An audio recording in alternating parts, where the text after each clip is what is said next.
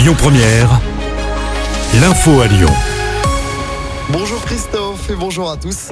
Sécurité renforcée dans les établissements scolaires juifs d'Auvergne-Rhône-Alpes. Plusieurs mesures ont été prises par la région. Des boutons d'alerte connectés à des forces de sécurité seront distribués aux directeurs et aux enseignants. Des établissements qui seront aussi dotés de minibus pour sécuriser les sorties scolaires.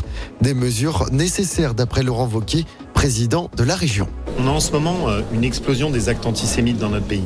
C'est un drame. Mais c'est malheureusement pas que des chiffres. Derrière, c'est les enfants qui vont à l'école en ayant peur. C'est les familles euh, qui parfois renoncent à amener leurs enfants à l'école.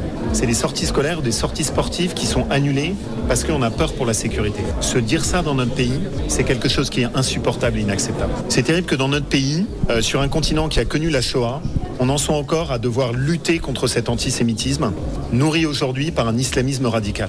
Mais on doit le faire. Parce que le plus terrible, c'est d'avoir des enfants qui ont peur. Et dans le Rhône, 46 actes antisémites ont été recensés depuis le 7 octobre. À Lyon, un rassemblement contre l'antisémitisme est organisé ce dimanche. Le rendez-vous est donné à 11h30, place Bellecour. Les suites du suraccident sur l'A43, il s'était produit dans la nuit de mardi à mercredi à hauteur de Saint-Priest. Un automobiliste qui voulait contourner le bouchon qui s'était formé après l'accident d'une bétaillère avait fait demi-tour sur l'A43 avant de rouler à contresens, puis de violemment percuter un autre véhicule. Le conducteur de cette seconde voiture est décédé. Cet habitant de Vénissieux avait 32 ans. Les occupants de la première voiture qui transportait un fusil d'assaut ont pris la fuite. Ils sont toujours recherchés, notamment le conducteur qui serait fiché S. Dans l'actualité locale également, cette nouvelle fusillade hier dans le quartier du Tonkin à Villeurbanne. Troisième fusillade en cinq jours dans le même secteur près d'un point de deal. Il n'y a pas eu de blessés hier après-midi. Par ailleurs, trois personnes ont été interpellées et placées en garde à vue pour trafic de stupéfiants et recel de vol.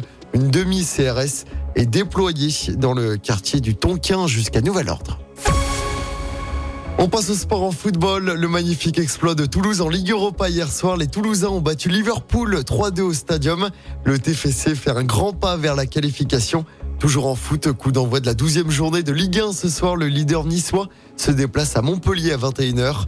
L'OL, dernier du championnat, tentera de remporter son premier match de la saison. Ce sera dimanche après-midi à Rennes. Le club entraîné par l'ancien coach lyonnais Bruno Genesio. Rennes-Lyon, coup d'envoi 17h dimanche. Et puis euh, en basket, en Euroleague, l'Asvel se déplace ce soir sur le parquet de Monaco. C'est à 21h. Écoutez votre radio Lyon Première en direct sur l'application Lyon Première, lyonpremière.fr et bien sûr à Lyon sur 90.2 FM et en DAB+.